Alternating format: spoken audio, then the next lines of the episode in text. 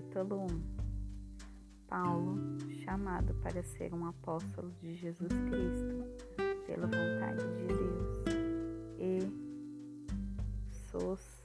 Sóstenes, nosso irmão, a Igreja de Deus que está em Corinto, para os que são santificados em Cristo Jesus, são chamados para serem santos com todos os que em todo lugar invocam o nome de Jesus Cristo, nosso Senhor, tanto deles como nós. Graça seja com vós e paz de Deus, nosso Pai, e do Senhor Jesus Cristo. Eu sempre dou graças ao meu Deus por vós, pela graça de Deus que vos foi dada em Jesus Cristo, pois em todas as coisas fostes enriquecidos por ele, em toda a palavra e em todo o conhecimento, assim como o testemunho de Cristo foi confirmado em vós, de maneira que nenhum dom vos falta, esperando pela vinda do nosso Senhor Jesus Cristo, o qual vos confirmará também até o fim para seres irrepreensíveis no dia de nosso Senhor Jesus Cristo. Deus é fiel, pelo qual fostes chamados para a comunhão de seu Filho Jesus Cristo, nosso Senhor. Rogo-vos, porém, irmãos, pelo nome do nosso Senhor Jesus Cristo, que digais todos uma mesma coisa e que não haja divisões entre vós. Antes, sejais perfeitamente unidos em uma mesma mente e em um mesmo julgamento. Pois me tem sido declarado respeito de vós, irmãos meus, pelos que são da casa de Cloé, que há contendas entre vós. Agora digo isto a cada um de vós que diz: Eu sou de Paulo, e eu de Apolo, e eu de Cefas, e eu de Cristo. Esta está Cristo dividido? Foi Paulo crucificado por vós? Ou fostes vós batizados em nome de Paulo? Eu agradeço a Deus por, pois não batizei nenhum de vós senão a Crispo e a Gaio, para que ninguém diga que em meu nome fostes batizados. E eu batizei também a família de Estefanas.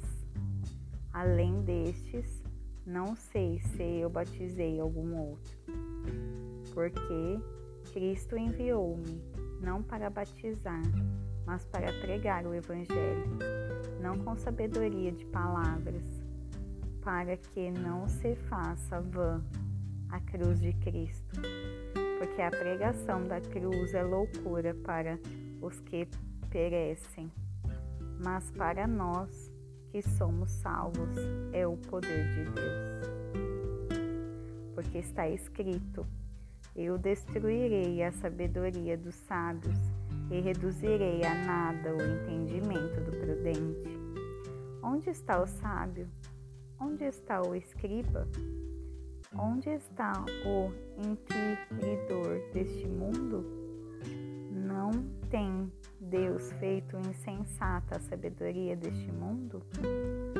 Visto que, na sabedoria de Deus, o mundo não conheceu a Deus pela sua sabedoria agradou a Deus salvar os que creem pela loucura da pregação.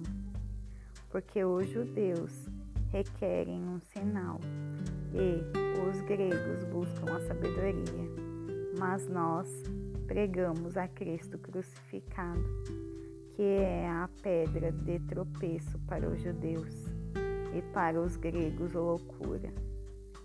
Mas para os que são chamados, tanto judeus como gregos.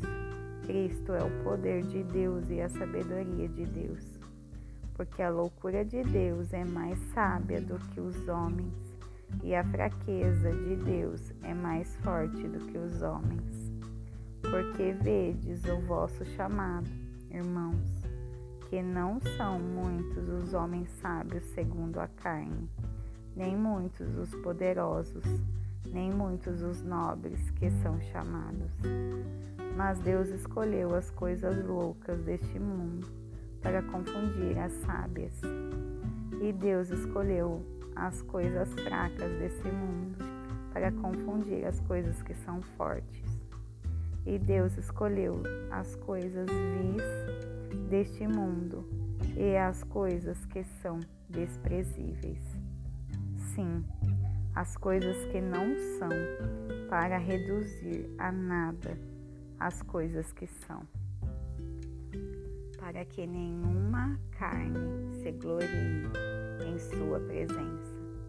Mas vós sois dele, em Cristo Jesus, o qual por parte de Deus nos foi feita sabedoria, e justiça, e santificação, e redenção para que, como está escrito, aquele que se gloria, glorie-se no Senhor.